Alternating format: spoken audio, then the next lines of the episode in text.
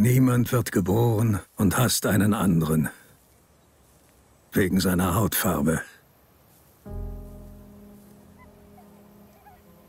Der Mensch lernt zu hassen. Er kann lernen zu lieben.